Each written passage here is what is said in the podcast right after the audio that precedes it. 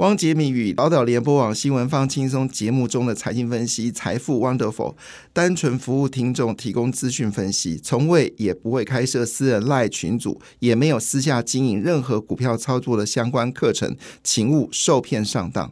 大家好，我是汪杰明。你现在收听的是 Wonderful 财富 Wonderful，麻烦你一定要订阅哦，并且打开小铃铛，叮当叮当，绝对让大家啊吸收最新的国际情势以及台股的发展，在理财投资上面也有杰明最新的知识跟观点哦。那当然，最近的股票市场呢是比较温和的上涨，但因为圣诞节的关系呢，美国股市哦，那么跟这个呃亚洲股市部分股市呢，昨天都没有开盘了。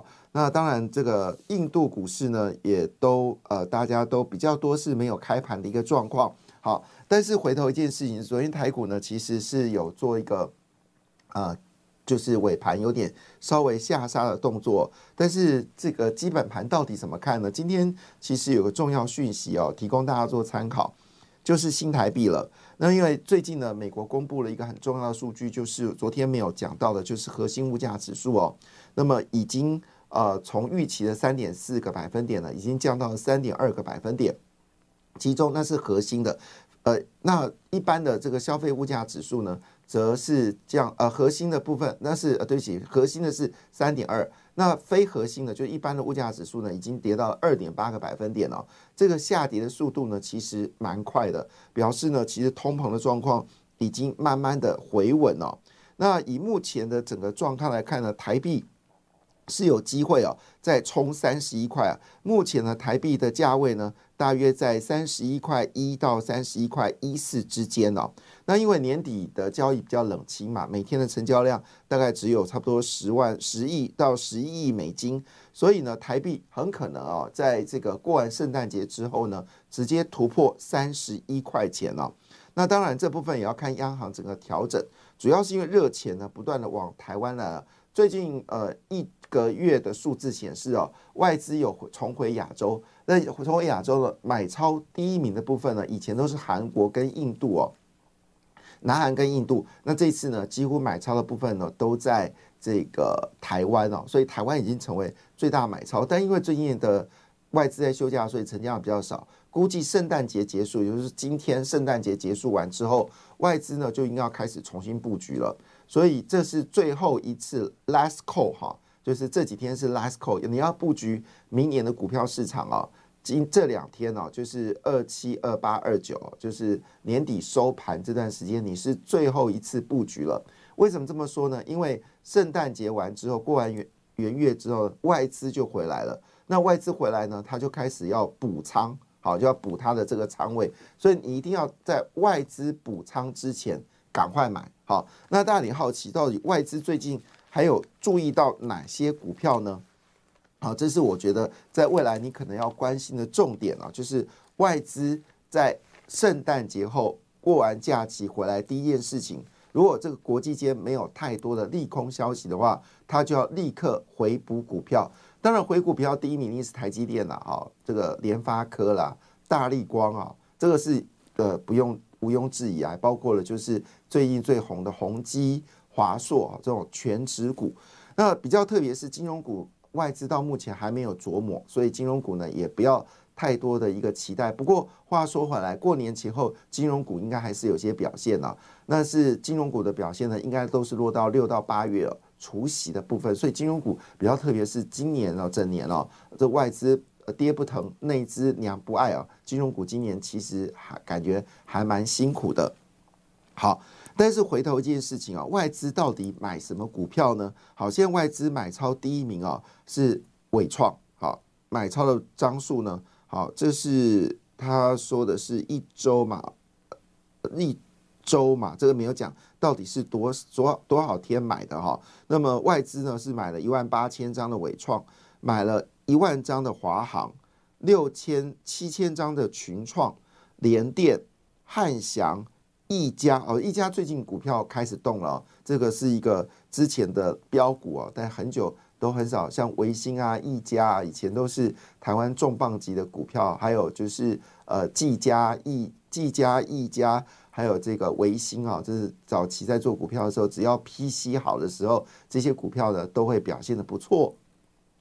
那最近一家呢也真的开始动了哈。那一家它动理由跟 PC 是没有比较没有关系，是因为它有切到车用电子。好，这都是以前 PC 最强的股票，还有这个呃我们讲的就是技嘉啊、英业达。好，这是外资都买比较多。另外呢，在台积电的上游部分呢，买超最多的是中沙，所以最近中沙股价也不错，也买了记忆体的金豪科，好，也买了友达，哈，这是我们说那船厂股呢，只有买呃一档，好，是中钢，好，只买一档中钢，因为中钢主要是。全指股了哈，不过讲到中钢呢，呃，最今天最近钢铁股表现的真的不错。那么又有一则新闻哦，可以稍微留一下，跟钢铁有关的，短线上面一定有些帮助了哈。就是浦项钢铁呢也传出灾变哦，在平安夜的亚洲钢铁并不平安哦，在十二月二十三号呢，韩国浦项钢铁发生火灾。那么十二月二十四号呢，有中资背景的印尼青山园区的不锈钢呢，也发生了爆炸事件哦。两家钢铁厂都说影响不大，但是呢，钢铁价格就受到影响哦。那亚洲钢铁厂呢，在耶诞节前夕哦，分传意外哦。那包括就是韩国最大的钢铁厂浦项钢铁，好，它的二号高炉呢发生火灾，这是浦项钢连续两年遇到灾害哦，在之前是遇到台风。好，被海水浸泡。这次呢，主要是发生了爆炸。另外一部分，当然印尼的青山啊矿铁哦，那因为这附近有许多镍矿跟不锈钢，所以呢，发生这个爆炸之后呢，上海的不锈钢期货呢就跟着大涨。那最近呢，在钢铁股表现最好的是叶兴嘛，哈，这个是呃大家所关注的部分哦，是有关这个特殊的一个状况。那现在呢，我比对就是呃技术线型跟外资买超都不错的。股票来比对的话呢，其实是两档啊，是技术线型表现不错，外资也买超。那第一档呢就是红英业达，好，第二档呢是中沙，好，就是相对比对哦，就是线型表现啊，均线以上，那外资有买超的啊，就英业达跟中沙这两个部分线型表现不错，外资也站在买超啊。那当然。最近最火热的应该就是宏基跟华硕。为什么最近宏基、华硕的表现会这么强呢？因为现在一个新的议题啊，叫三 A 商机。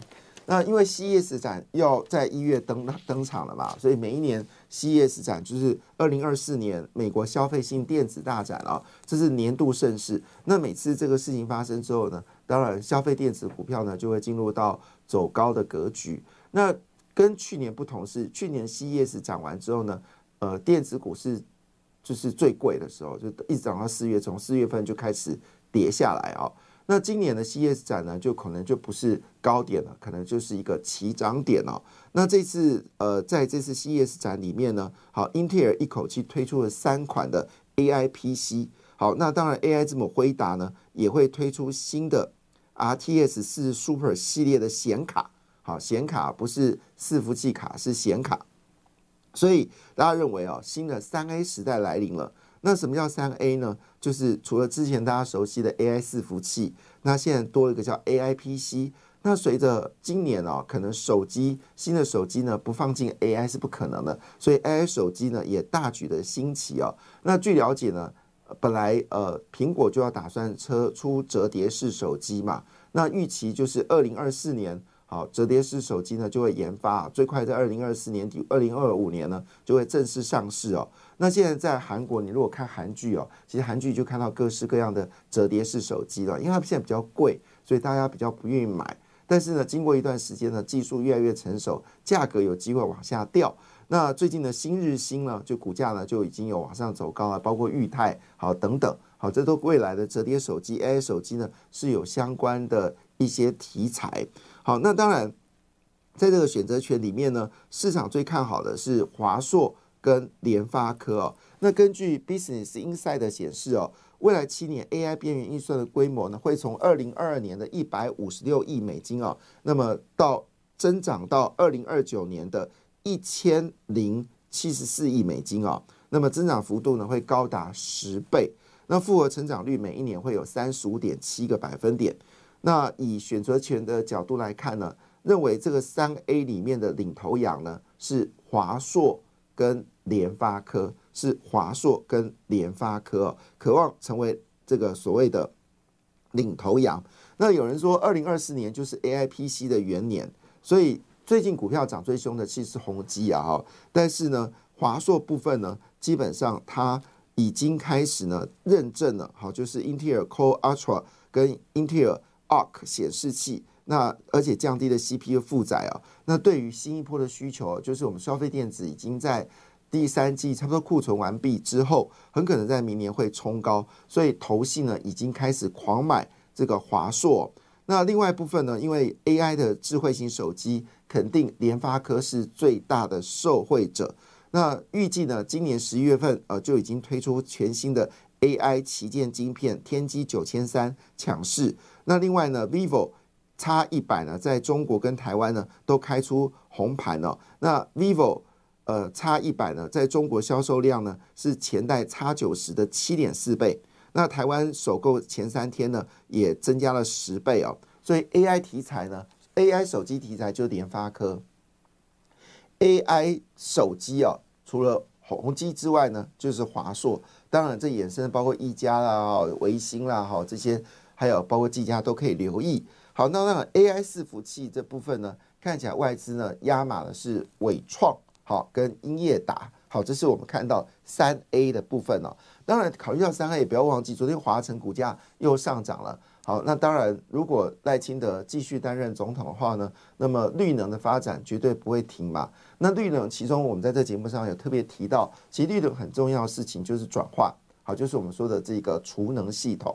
那最近伺服器的议题，呃，不是，这个充电桩的议题呢，也非常火热。那充电桩呢，中间呢又是这些大型的厨电市场里面是一个很大的一个呃重要的机会哦，所以呢，最近最红的当然就是华晨跟中兴电了。那华晨真的是妖股哈，从这个十三块现在已经涨到三百多块了，股价还在不断的往上走高。但是他说一句话说，现在已经不是只有台电的强韧电网有这个赚到钱了，现在呢，它也打进到美国的重点电力公司。那二零二四年整个外销比重呢，可以突破四十个百分点。那中心店也是说，它现在在手订单呢，大约有三百亿元哦，所以第四季还是会持续的往上走高。所以看得出来呢，整个呃两大主轴大概已经确认了，就是一个就是跟 AI 有关的三 A 三 A 就是 CES 展。另外一部分呢，就是全世界都要发展绿能哈，那绿能的这个电部分呢，当然成为主流。这就为什么 OPEC 现在都没有办法主导石油的价格，因为呢，取代 OPEC 的石油的电池部分呢，已经发展的非常的剧烈哦。那么讲到这边呢，当然我们谈到消费电子哦，你就不能不忘记的这两家公司，一个叫金相光，那么金相光呢是做影像感测 IC 厂。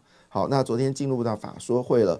那他说，今年在因为受到整个市况不佳啊，所以每股净损是二点五亿元，二点五元。但第三季呢，已经转亏为盈了哈。那金相光当然所做的东西，就是跟车用影像、安控、消费性安安防，还有视讯摄影机这些产品哦。那么消费电子的回温呢，对于所谓的我们刚才讲影像感测器 IC 来说呢，它确实是一个大力多。当然讲到影像。这个感测你就不要忘记了同心电哦，那同心电呢也是在这一波消费电子里面受伤惨重，那么整个营收大幅的衰退，但目前为止呢也开始有不错的表现哦。那特别是它也打进到所谓的卫星通讯、低轨卫星。我认为啊，赖清德如果继续担任总统的话，我认为台湾的政府呢应该会发展自己的所谓的低轨卫星哦。因为看起来你不能靠马斯克，因为马斯克现在非常的轻中，所以他不太可能。到时候真的有什么问题的话，他为了中国的生意啊，他可能不会提供台湾低轨卫星。但有有一种感觉，就是政府其实除了无人机好全力的发展之外呢，有这种感觉呢，其实低轨卫星啊，政府也开始在着力了。那因为低轨卫星的设计相对是比较简单的，好，那台湾基本上包括人保啊、英业达、红海。好，这些大型的这些所谓的组装厂都有能力哦，来做出属于台湾的低轨卫星。的这些零组件。那其他像发射器啊，还有这些所谓的呃设备，我们在提供这个这个过程当中也可以值得关注。感谢你的收听，也祝福你投资顺利，荷包一定要给它满满哦！请订阅杰明的 Podcast 跟 YouTube 频道财富 Wonderful，感谢谢谢 Lola。